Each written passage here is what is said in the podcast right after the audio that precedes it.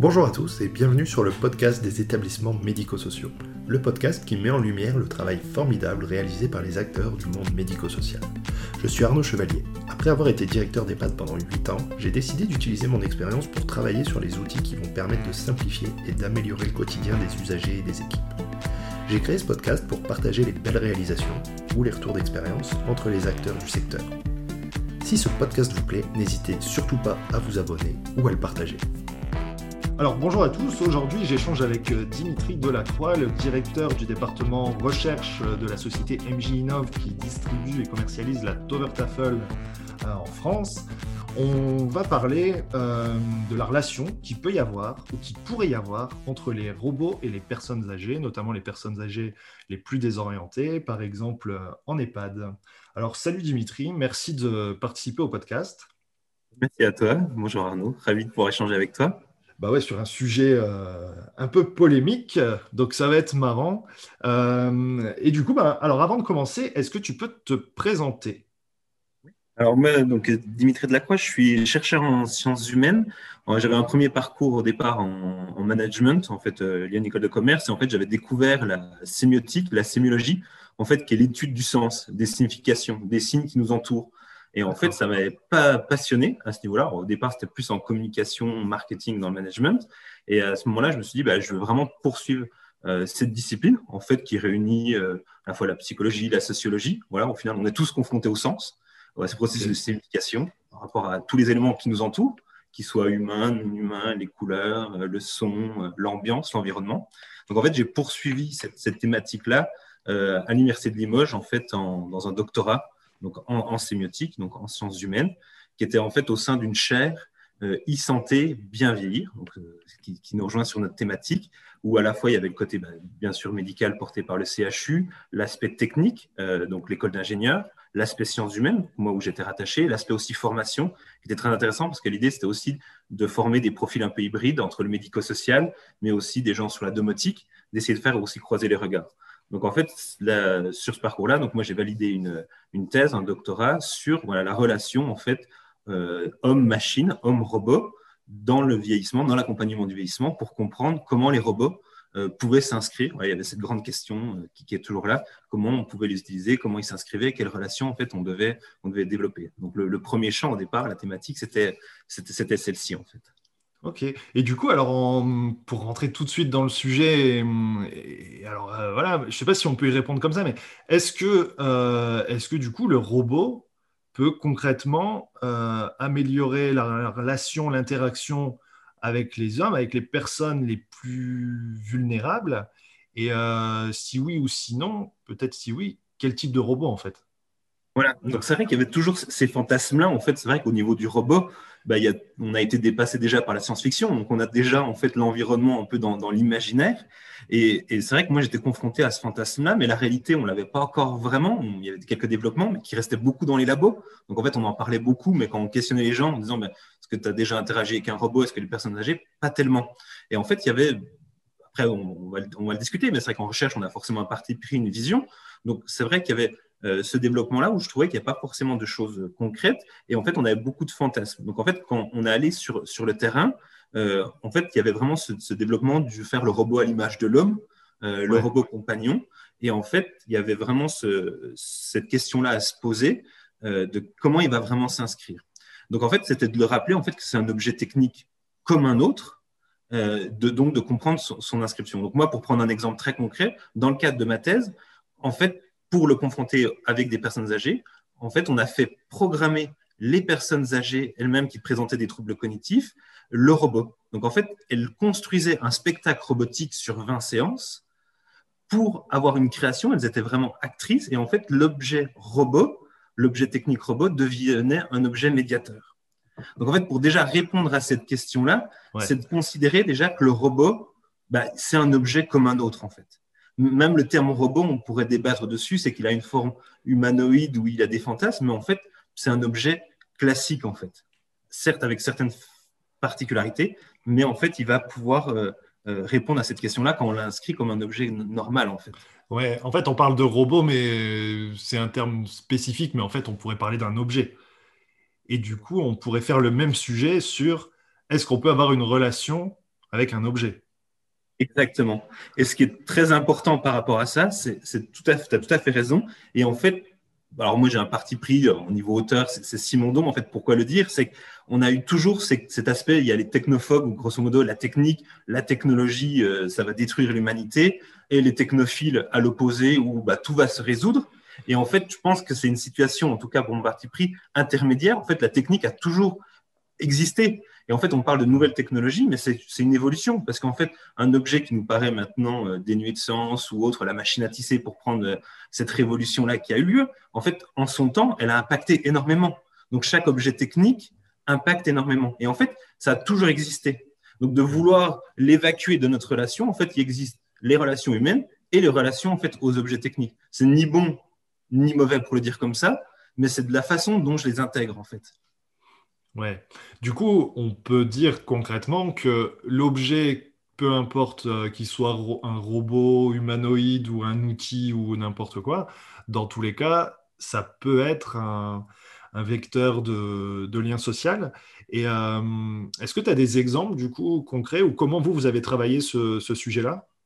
Voilà, donc c'est exactement ce que, ce que, tu dis, c'est que par rapport à ça, c'est ce vecteur-là. En fait, le problème par exemple du robot, c'est qu'il arrive déjà en fait, ce qui va être intéressant, c'est de penser la relation. Donc, la relation entre humains, la relation avec les objets, en fait, ça fait un, triangle, en fait. Il faut toujours les penser ensemble. Mais quand le robot, euh, par exemple, quand on va le penser comme le meilleur ami de l'homme, parce qu'on va le mettre au même niveau que l'homme, ben là, il va enfermer, en fait, la relation. Donc, c'est toujours penser les objets. Est-ce que ça s'inscrit dans une pratique? Alors, si on parle du soin, de l'aide-soignante, de l'animatrice, du directeur, ou alors de sa pratique à soi des familles, c'est est-ce que ça s'inscrit vraiment dans une pratique, dans une dynamique, et est-ce que la personne va pouvoir s'approprier l'objet et, entre guillemets, en faire ce qu'elle veut. Si, en fait, les ingénieurs ou les entreprises, on pense l'objet avant et qu'il est fermé, qu'il n'a pas de possibilité de, qu'on, se l'approprie, en fait, à la limite qu'on le détourne, qu'on, le fasse sien, en fait, c'est ça qui est important, bah, c'est là où, en fait, l'objet euh, ne va pas remplir son rôle. Et, en fait, moi, dans mes premiers constats au niveau du robot, bah, c'est ce problème-là qu'on avait, parce qu'on imaginait déjà l'objet, ça sera forcément ça. On fait le développement des algorithmes avant et il faudra qu'ils puissent répondre aux gens.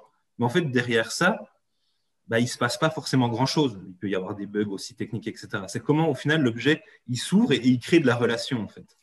D'accord. Alors, comment, moi, euh, là, ce que, ce que je me demande, c'est comment un objet peut créer de la relation. Tu vois, est-ce que c'est juste un moyen intermédiaire, un médiateur, ou est-ce que c'est réellement, et c'est là où on voit l'humanoïde, en fait, le robot, de se dire, euh, une relation, pour moi, la relation, ça va être beaucoup la discussion, en fait, et de se dire, je vais pouvoir parler, échanger, partager des choses, en fait. Souvent, c'est comme ça qu'on entend la relation, hein, même si j'imagine que euh, ça peut être beaucoup plus large. Mais du coup, c'est là où la question de se dire, euh, en fait, ça, c'est purement humain.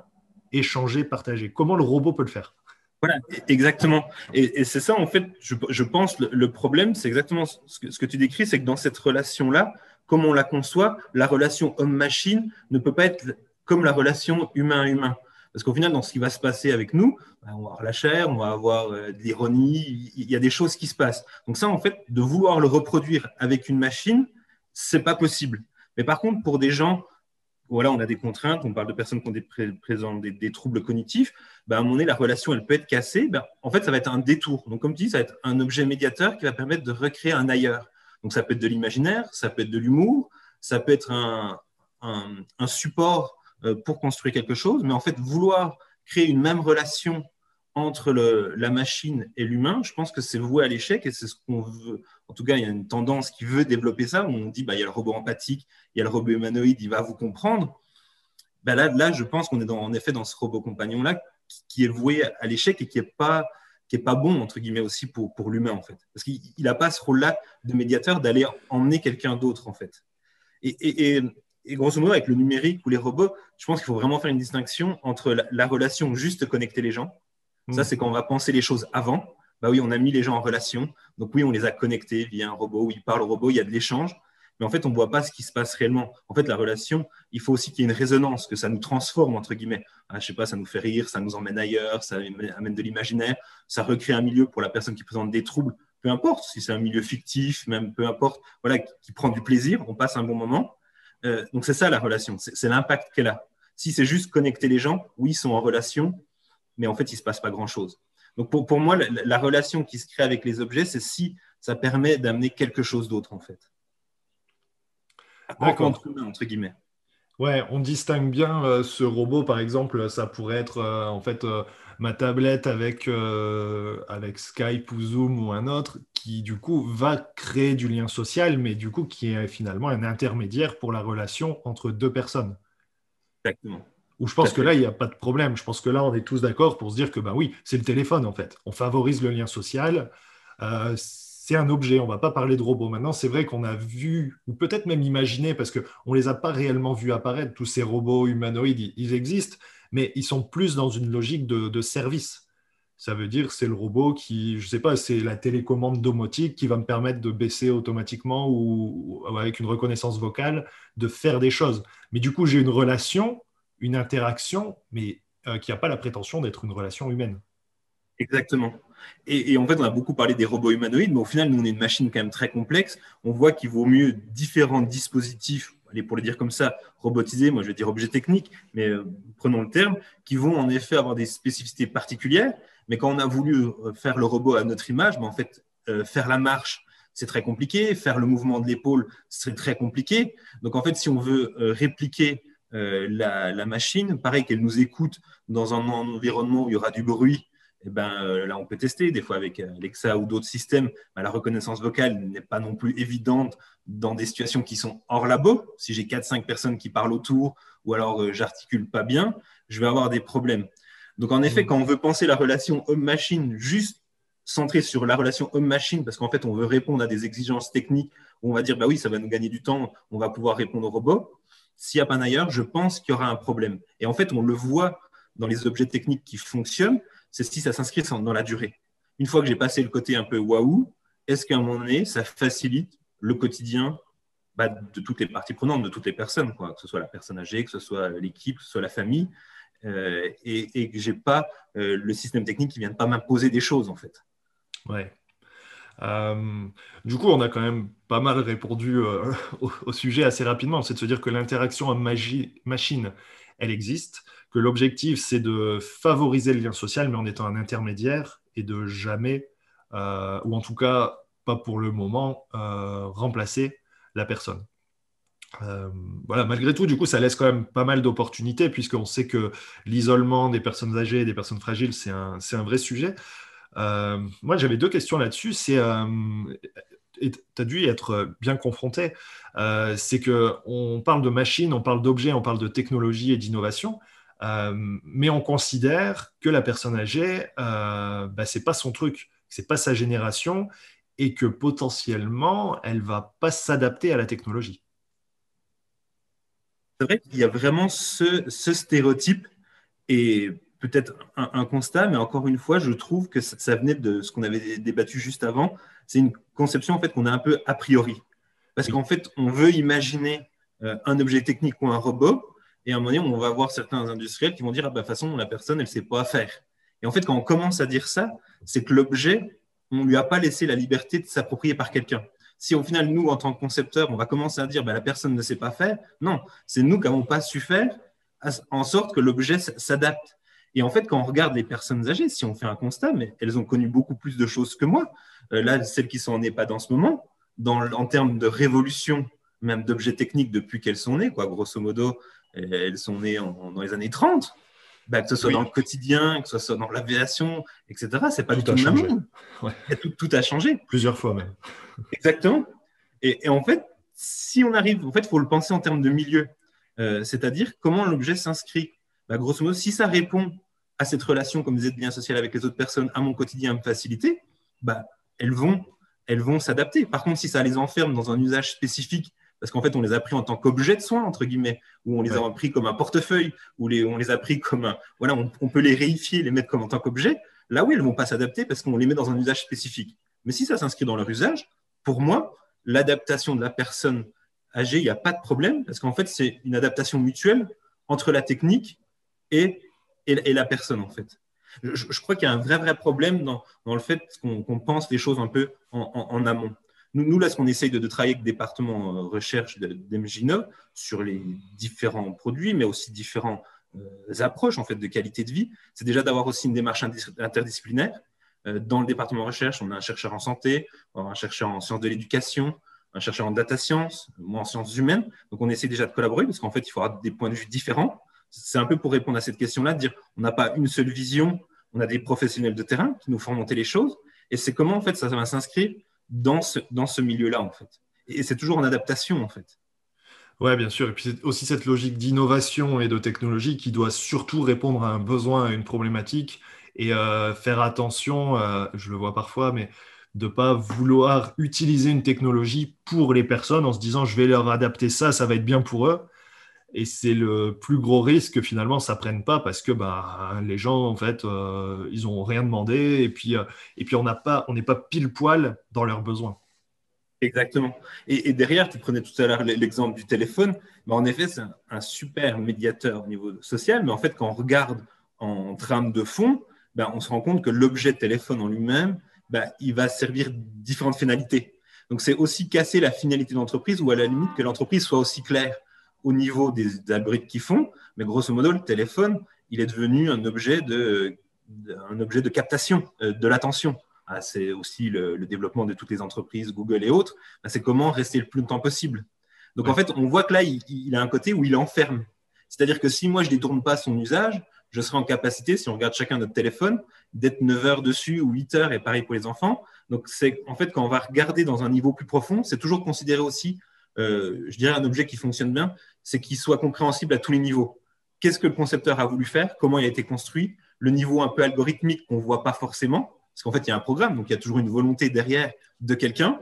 Et en, enfin, le dernier usage, c'est celui qu'on voit nous, l'interface qu'on a avec lui. Mais l'interface qu'on a, en fait, c'est vraiment le résultat de, euh, des trois niveaux précédents, en fait. Ouais, je vois ce que tu veux dire. Et puis la notion de, oui, de détournement d'un usage. C'est vrai que moi, je pensais le téléphone, tu vois, le, téléphone euh, à l'ancienne, même filaire, machin et tout. Et c'est vrai qu'en fait, le téléphone aujourd'hui, c'est le smartphone et il a plus réellement la vocation de connecter deux personnes et de se parler. On est sur les réseaux sociaux, en fait, avec un usage qui a complètement, euh, complètement évolué. C'est ça par rapport à l'usage. En, effet, c'est souvent les niveaux en fait, inférieurs, si on dit qu'il y a trois niveaux par rapport à la conception de l'objet au niveau algorithmique, parce que maintenant, en fait, tous les objets, grosso modo, vont devenir robotisés, pour prendre ce terme-là, mais objets techniques, parce qu'en fait, on va pouvoir mettre un algorithme dans une chaise et euh, grosso modo voir euh, si je suis bien positionné, si combien de temps je suis resté, etc. Donc en fait, ce niveau-là, il est hyper important. Et en effet, le dernier, le dernier usage, euh, qui est notre interface, et souvent, on voit que l'échange final, mais en fait, il est régulé par le reste, en fait. Donc, comme tu disais, par rapport au téléphone, je, pense qu'on a une autre vision du, téléphone, en fait. Donc, comment je vais pouvoir, moi, le détourner, en fait? Et, chaque objet est le même. Pour prendre l'exemple du robot, dans mon expérimentation présente lors de ma thèse, au départ, ce robot-là, il était humanoïde, il était robot compagnon, c'est le meilleur ami. Ben, on l'a détourné pour en faire autre chose. On a créé un collectif autour. Les aides-soignantes ont redécouvert aussi les personnes âgées parce que, grosso modo, on a souvent une vision aussi déficitaire de la personne. Ah ben, on voit que sa maladie, que ce qu'elle peut ne pas faire, entre guillemets. Et en fait, l'idée des objets, c'est aussi de pouvoir réintroduire une vision plutôt, euh, ce qu'on pourrait appeler les capacités. Euh, en fait, il reste plein de choses. Euh, les, personnes, elles peuvent encore faire plein de choses. Donc, c'est pouvoir leur donner cette chance-là de pouvoir s'exprimer, de pouvoir faire d'autres choses. Et notre vision, en fait, change aussi. Et du coup, là, sur euh, l'exemple de, ta thèse, vous êtes parti d'un robot qui avait quelle fonctionnalité pour arriver à quelle fonctionnalité à la fin? Exactement. Donc là, c'était le, robot en fait qui s'appelle Nao. C'est un petit robot humanoïde de 60 cm qui avait été créé par l'entreprise au départ Aldebaran et maintenant qui s'appelle SoftBank Robotics. Et au départ, c'était plutôt un objet de, recherche, mais l'idée, c'était vraiment construire un robot humanoïde, donc normalement qui peut interagir et autres. Mais en fait, quand on se rend compte de ça, quand on le sort de la boîte, en fait, il, il fait rien. En fait, si, si, on le fait, comme on disait, bah, il marche très lentement. Il parle si on le programme avant. Donc, il y avait eu beaucoup d'expérimentations où euh, ce qu'on appelait le magicien d'ose, c'est-à-dire on programmait avant, on le programmait, puis on le faisait interagir avec une personne pour le faire en face à face. Ça, c'était les expérimentations classiques. Mais je trouvais que ça enfermait. En final, bah, à quoi ça servait? Bah, En fait, pas grand-chose. Donc, nous, on s'est dit, bah, avec cet objet-là, euh, qu'est-ce qu'on peut en faire? L'idée, c'est ça, c'est de recréer du lien, recréer aussi des choses que les personnes peuvent faire au niveau créativité et autres. Donc, en fait, on a mis en place des séances qui alternaient séances, on va dire, robotiques, donc là où elle programmait. Donc, on a pris le logiciel de l'entreprise et en fait, le robot humanoïde, là, il avait cet avantage, c'est qu'on pouvait euh, bouger le bras pour le programmer. Ben là, il doit, euh, je sais pas, montrer le ciel parce qu'on parlait de ciel, etc. Il le programmait. Et une deuxième partie où on faisait des ateliers musicaux où ils enregistraient leur propre voix pour compter l'histoire. Et à la fin, au bout de 20 séances, ben, on avait l'aspect où ils ont enregistré leur voix, donné l'intonation. Donc, on retravaillait. Le fait de faire écouter la voix à la personne elle-même, des fois, ils avaient oublié ou ça avait aussi un effet. Donc, il y avait un partage. C'était un des ateliers collectifs de six personnes, plus les accompagnants. Et en fait, on avait une vraie histoire qui, qui se construisait. pour moi, l'objet, il, va être intéressant quand il arrive à construire en fait une histoire entre, entre les personnes. Ouais, du coup, en fait, le robot humanoïde était devenu finalement euh, l'objet d'activité en fait pour les résidents et d'un travail collaboratif. Et finalement, c'était pas le mettre en, égal à égal avec la personne pour en fait créer un, pseudo lien, mais finalement, euh, vous avez créé du lien entre les personnes pour construire un robot comme un jeu en fait, comme il pourrait y avoir. Euh. Exactement, tout à fait. Ouais, c'est cool. C'est cool parce que du coup, ça, Du coup, non, mais je me dis, du coup, c'est marrant parce que de la dimension, euh, comment dire, euh, de la dimension science-fiction, on passe, on passe finalement à, un truc un peu plus euh, de jeu, de, très ludique en fait, et où c'est pas, euh, même si la science-fiction, faut pas, faut pas aller trop trop loin non plus dans, dans, le délire, mais le robot qui prend le contrôle, mais là c'est réellement la personne qui va contrôler le robot et qui va en fait s'amuser avec, mais dans un travail de groupe. Exactement. Et c'est vrai qu'il y, a deux éléments que tu disais qui sont intéressants, cette histoire de, jeu. Bah, tu à la fois le jeu ludique quoi, de, l'animation, mais tu as le jeu aussi, quand on dit qu'il y a du jeu au niveau mécanique, qu'il y a de l'espace, ça va être de recréer en fait cet espace d'expression. Donc en effet, c'est, on, parle de, ce jeu-là, donc qui est très important, c'est comment je recrée un peu d'espace dans des situations, alors soit liées à la maladie, mais même, même ceux qui n'ont pas de maladie, on est, on est tous contraints par des choses. Donc c'est comment je reprends cet espace un peu de, respiration de ce jeu-là. Et au niveau du contrôle, en fait, on voit qu'il y a beaucoup de fantasmes au niveau du robot qui va prendre le contrôle. Quand tu regardes les scientifiques, il y en a beaucoup qui disent, bah, en fait non, on contrôle toujours. Ben là, ça montrait cette, cette, euh, cette vraie démarche de, recherche comme s'ils étaient dans un laboratoire. C'est des personnes âgées avec des troubles cognitifs. Ben, c'est eux qui avaient le contrôle. S'ils appuyaient sur le bouton, à un moment donné, le robot parlait, il faisait les mouvements que eux-mêmes avaient programmés. Donc, il n'y avait pas de falsification. Alors, est-ce qu'il y avait une compréhension totale à voir Au fur et à mesure, oui. Mais il y avait toujours ce lien-là où on ne ment pas. Oui. Parce qu'après, il y a une, une sorte de mensonge, en fait, derrière, quand on crée un peu un, un univers un peu falsifié, entre guillemets. Quoi. Ouais, c'est ça, d'une pseudo-relation euh, qui finalement isole plus. Et ça, ça m'amène à cette question-là, de se dire, est-ce que mettre de la technologie dans la relation, des intermédiaires, des médiateurs, des... Euh, voilà, est-ce qu'en fait, il n'y a pas un risque d'isoler encore plus? Exactement. Même avec le téléphone, tu vois, ou même avec les réseaux sociaux, parce qu'on parlait là-dessus. Est-ce qu'en fait, tu n'es pas encore plus isolé si tu passes 9 heures sur les réseaux sociaux? Avec le monde entier Exactement. Et, c'est vrai qu'il y, a ce moment où des fois il faut être seul. Hein, quand on parlait tout à l'heure de relation, l'objet, qu'est-ce qu'il permet? Ben, Il permet une relation à soi. Donc des fois d'être seul, de penser, ben, l'objet il peut m'emmener ailleurs, en imaginaire, la relation aux autres, et il faut vraiment la penser.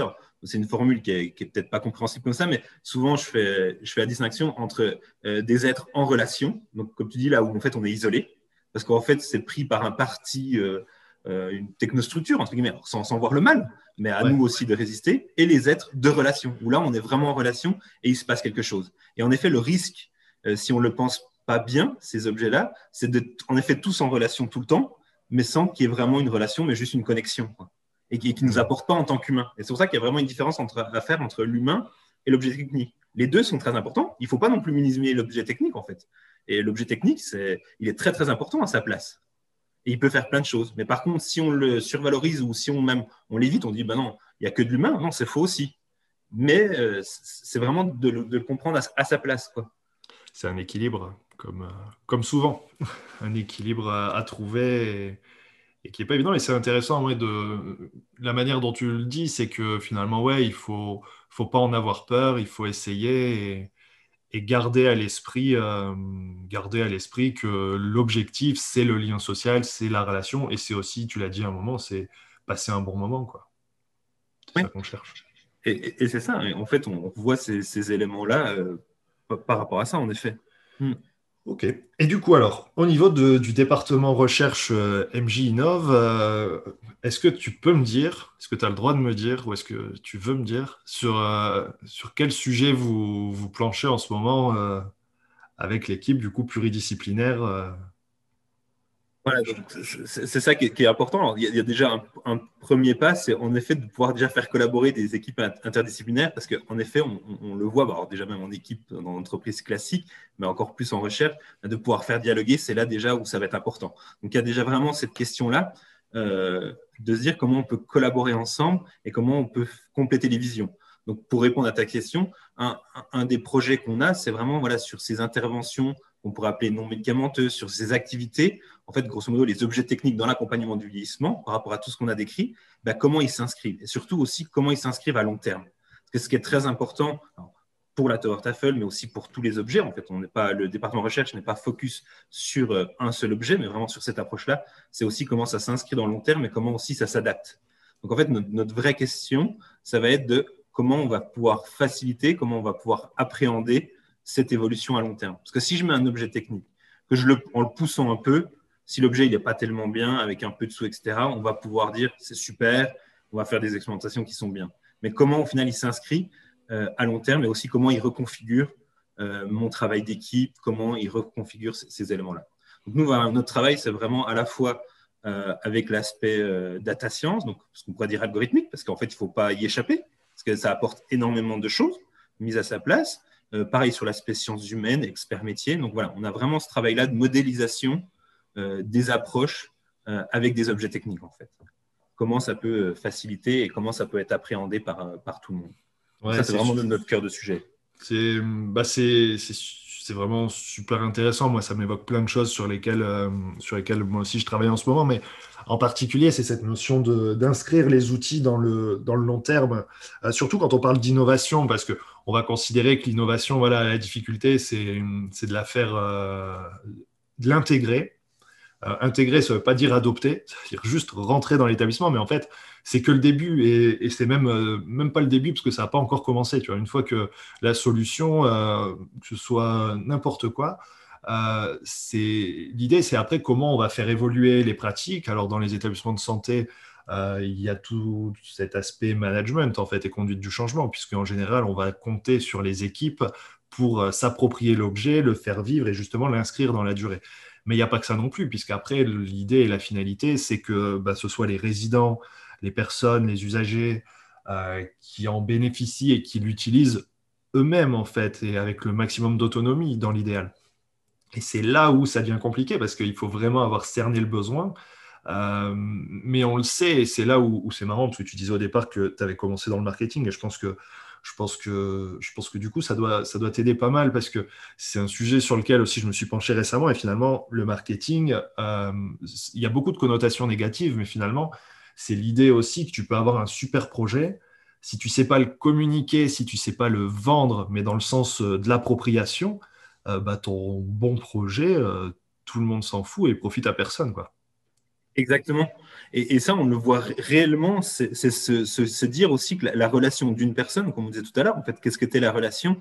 C'est aussi une relation, en fait, nous, sur quoi on, on, étudie notre partie pris du département en recherche, c'est aussi d'étudier la, relation, mais qui est la relation à l'environnement. Et comme tu dis, c'est une relation aussi au collectif.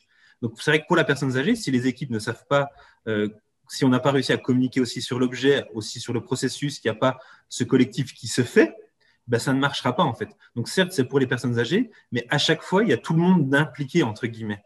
Et c'est ça qui, est mmh. important. Et c'est vrai que de pouvoir communiquer, même après entre nous, euh, de communiquer avec les différents partenaires, c'est essentiel. Et, c'est ça, qui est, ça qui est important, en effet. Ouais, carrément. Et puis, bah, vous avez quand même euh, un, super, euh, super outil d'étude avec, euh, avec la Tower Tafel, qui est quand même une appropriation qui, qui, marche super bien, en fait. Et ce qui permet de passer aux étapes suivantes assez rapidement et, d'évaluer et de comprendre aussi ce qui fait que les gens se mobilisent, s'intéressent et restent, on va dire, entre guillemets, impliqués dans le projet. Parce que tu disais, il y a un effet waouh, il y a toujours un effet nouveauté. Euh, qu'il faut, faut passer en fait. Alors c'est bien, ça aide, mais après c'est comment on va plus loin.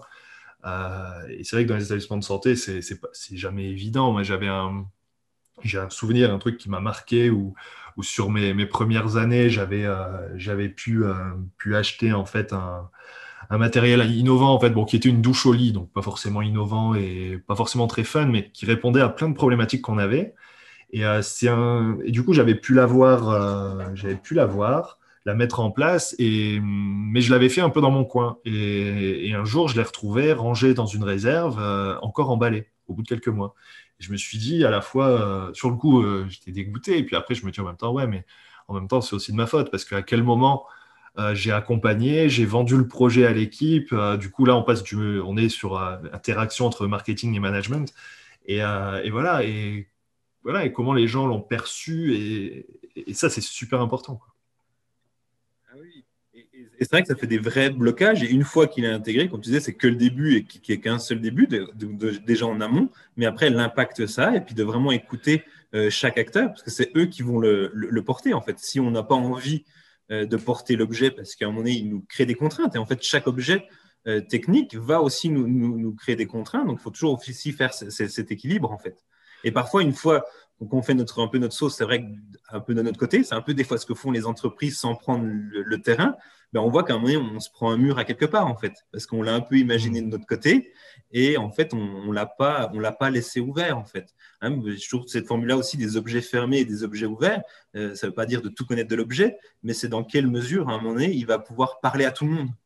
Et, c'est ça qui est important. Parce que si je le ferme, que ce soit moi dans mon projet quand je l'introduis, ou même dans la conception de l'objet, ben, à, un moment donné, c'est là où on voit que ça, grippe. Et comme tu disais, c'est vrai qu'avec MJ9, on a un super objet qui est, la Tower Tafel. Et en fait, nous, ça fait vraiment un, point de départ qui est, essentiel pour euh, explorer plein d'autres sujets, en fait.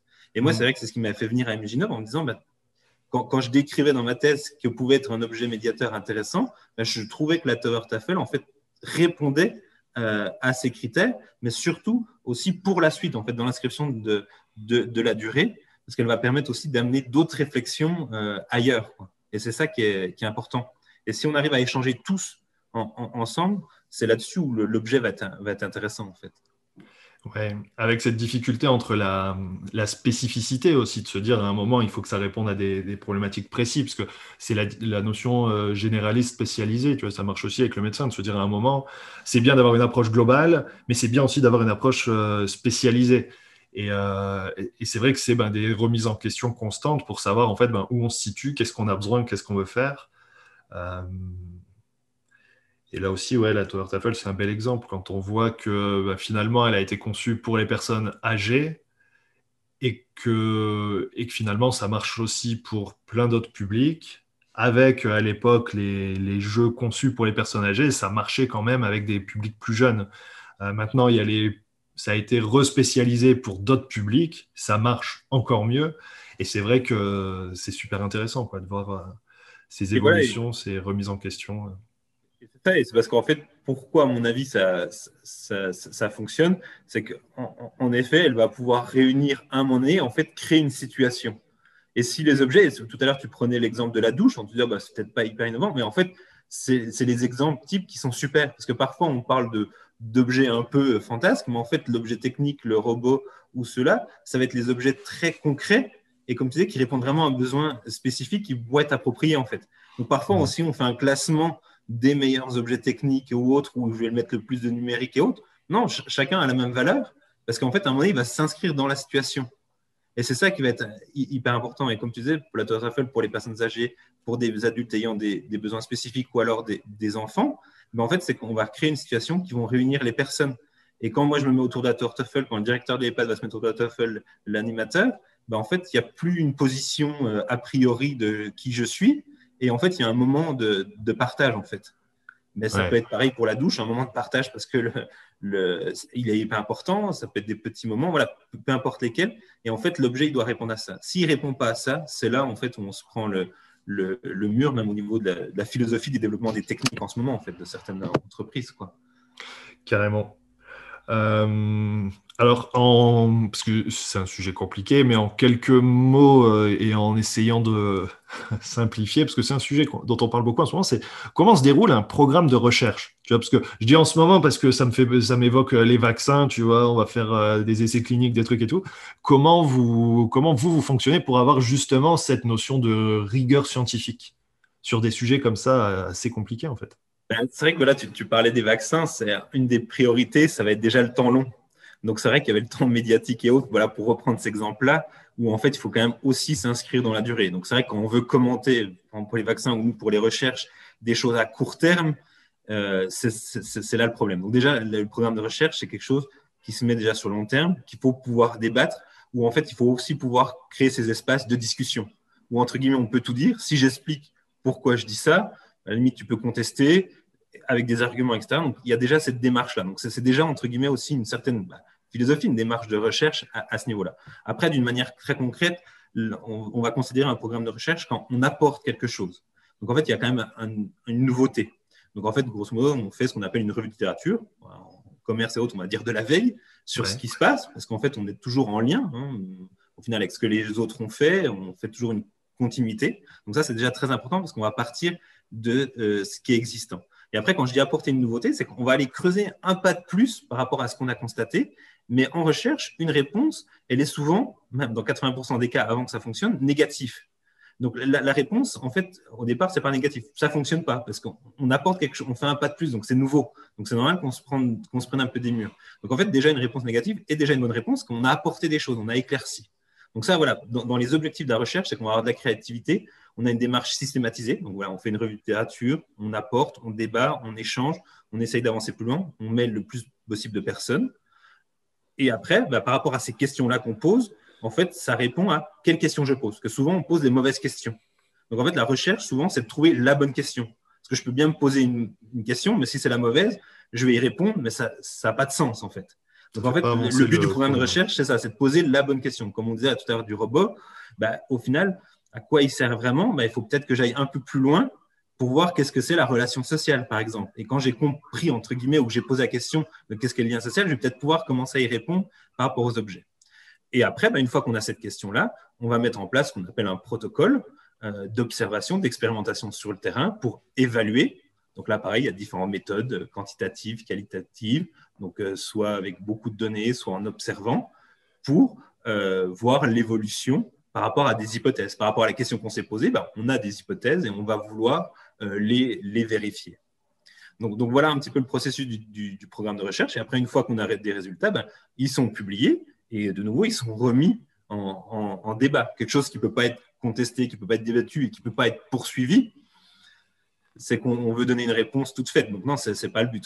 On, a, on, acte à un moment donné et c'est ça qui est, qui, est intéressant. Et vous, du coup, sur, les, sur ces fameux éléments de recherche et tout ça, vous, vous êtes en lien comment avec les établissements, avec le terrain, avec les, euh, avec les établissements euh, médico-sociaux nous, on veut vraiment développer une, euh, pratique de recherche-action. Donc, euh, c'est exactement ce que tu décris, c'est de dire, bah, ça vient du terrain. Et grosso modo, le terrain est partie prenante de, ces recherches-là.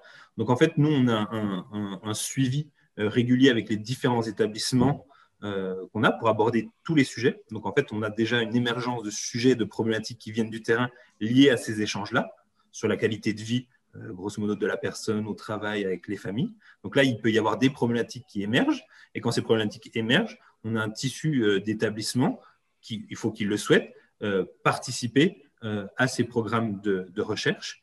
donc sur des thématiques spécifiques, sur le lien social, sur la réminiscence, sur l'activité physique. Voilà, on, a différents sujets d'études.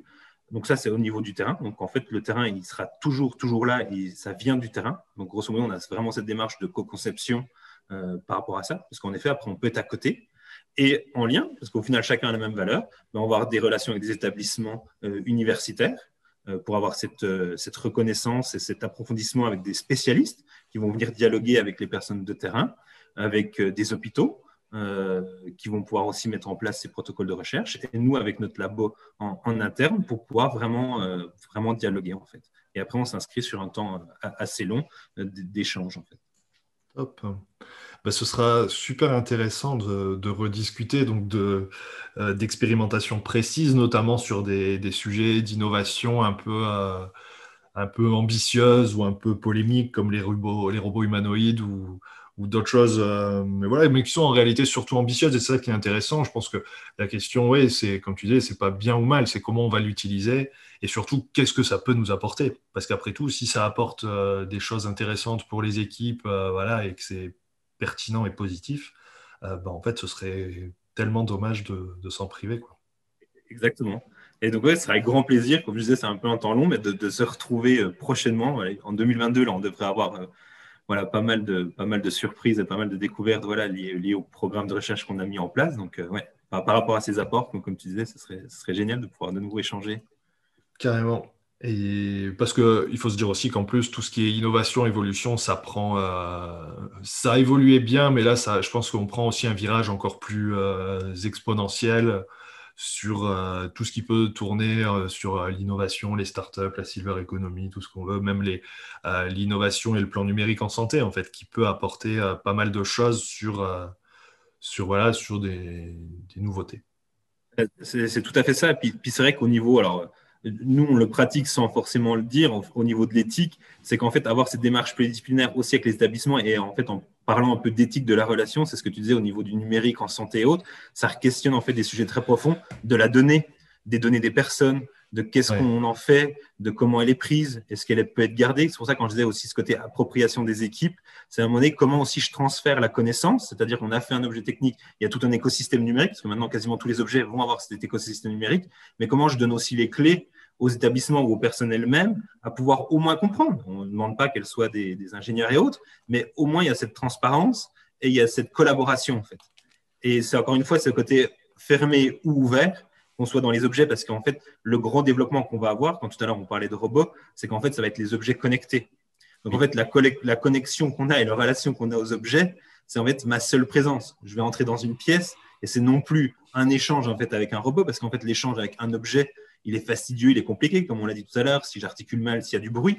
Mais par contre, ma seule présence, parce qu'ils m'ont reconnu que c'était Dimitri, etc., il y a un scénario qui va se mettre en place avec tous les objets, entre guillemets, autour de moi, euh, qui est là-dessus. Donc la vraie question, c'est comment je programme, soit tout est programmé a priori, et comment je laisse aussi une liberté et de l'appropriation, et aussi une réflexion, en fait, de qu'est-ce qui est intéressant à ce niveau-là, pour pas non plus enfermer les gens dans un cadre euh, précis. Donc, en fait, la relation qu'on aura aux objets, c'est aussi toute la relation qu'ils ont eux. Eux, ils vont pas communiquer en parlant, mais ils vont s'échanger des données en permanence. Et comme tu disais, bah, c'est ni mal ni bien, c'est qu'est-ce que ça m'apporte et est-ce que j'en ai conscience Et si je suis OK avec ça, c'est très bien en fait. Donc il ne faut pas le réfuter, il faut l'intégrer, mais en connaissance de cause en fait. Oui, puis bien l'utiliser, que ce soit positif et que ce soit pertinent. La question des données, ça pose plein de questions, notamment le numérique en santé, c'est euh, la question de l'interopérabilité, c'est la question de est-ce que les établissements vont pouvoir disposer de ces données? Est-ce que ce sera pour eux? On parlait des réseaux sociaux, c'est toute la grande question de cette collecte de données qui en fait ne va pas vers l'utilisateur. Sous-entendu, l'utilisateur, en même temps, c'est un service gratuit, donc il paye avec ses données. Là, c'est différent dans les établissements. La donnée est encore plus doit encore plus appartenir à l'établissement. Et derrière, cette donnée brute, comment on va la raffiner, qu'est-ce qu'on va pouvoir en faire et comment on va pouvoir euh, euh, ben voilà, interpréter les choses et surtout ben, construire à partir de là quelque chose de, bien. Euh, et ça pose aussi une question et un thème majeur en fait de l'accompagnement des personnes, c'est la personnalisation le fameux projet personnalisé et tout ça, de se dire, comme tu dis, ben, paramétrage, scénario euh, par rapport à la personne et recentrer sur la personne pour faire en sorte que l'outil, l'environnement d'objets connectés, euh, et ça c'est un sujet passionnant, puisse répondre aux besoins spécifiques de la personne. Et, aux besoins spécifiques, et je trouve que dans les objets, via Tortoffel, mais d'autres objets, où là c'est là que je validerai en fait les objets, on ne peut pas les valider a priori, c'est aussi la personne comme je pourrais la voir aussi autrement. C'est aussi à faire attention par rapport au prisme que j'ai j'ai un prisme médical ou j'ai un prisme recherche, la personne, je la catégorise, quoi, je la réifie, je, l'ai mis un peu en tant qu'objet. Donc, si je programme par rapport à ça, ben, je vais encore alimenter ce cercle vicieux, entre guillemets. Ah ben, elle est comme ça, donc on fait comme ça. Alors que si je la vois autrement, je ne dis pas que c'est facile, mais au moins se laisser des portes ouvertes en disant, ben, tiens, dans cette situation, c'est encore possible de faire ça. Laisser aussi cette prise de risque. toi, tu connais bien, bien le sujet, mais euh, en établissement, c'est aussi, euh, j'ai envie de dire que nous, ce qu'on essaye de faire aussi, c'est comment on rend, moi, la relation que j'ai aux objets, c'est comment ça me permet d'être encore une personne. Alors, comment, comment le dire C'est grosso modo, c'est la marche. La marche, un équilibre instable. Je risque de tomber. Mais si je marche plus, ça va plus. Bah, pareil pour les personnes, il faut quand même qu'elles puissent vivre un petit peu comme elles le souhaitent. Donc, ça prend aussi cette thématique générale de la prise de risque. Si tout est trop sécurisé, si tout est trop enfermé via les objets, parce qu'en fait, ils vont le permettre avec du contrôle, avec l'observation. Mais c'est comment dans ces objets aussi, je laisse cette part. Euh, euh, de liberté, euh, de nouveauté, euh, d'irruption que les personnes ont besoin en fait, parce que ça caractérise ce qu'on est humain en fait. Oui, bien sûr. C'est spontanéité quoi. C'est toute cette notion d'éthique en fait, qui est un grand mot, hein, mais, mais qui revient à ça, de se dire oui, qu'est-ce qu'on en fait, pourquoi et comment on garde le sens principal des choses, qui est l'accompagnement et qui est finalement, on pourrait dire le bien-être de la personne, quoi. Exactement. Qui, est qui reste la finalité.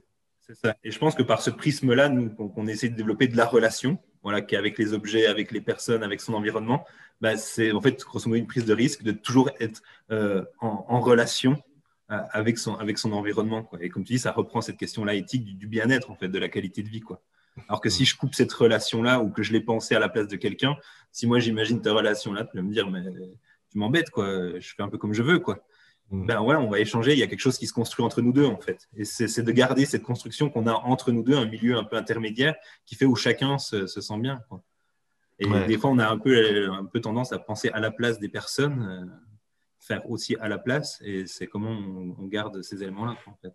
C'est un risque, c'est clair. Eh ben, écoute, euh, merci Dimitri pour, euh, pour tous ces, pour cet échange, pour ces précisions. Et, et ouais, non, du coup, bah, super sujet. Super sujet. Et du coup, j'espère que tu pourras nous, nous, en dire plus sur, euh, voilà, sur des résultats de recherche, sur des choses que, que vous aurez découvert. Ben voilà, on, revient vite publier tous les éléments, puis, puis échanger dès qu'on dès qu'on a les éléments. Ça marche. Allez, à bientôt. Voilà, c'est fini pour aujourd'hui. J'espère que cet épisode vous a plu et qu'il vous inspirera. Pour ne pas manquer les prochains épisodes, n'hésitez pas à vous abonner au podcast sur votre plateforme d'écoute pour recevoir des notifications lors des nouvelles publications. De même, n'hésitez surtout pas à me laisser un commentaire sur les plateformes ou les réseaux sociaux comme LinkedIn ou Twitter. Passez une bonne semaine et à bientôt sur le podcast des établissements médico-sociaux.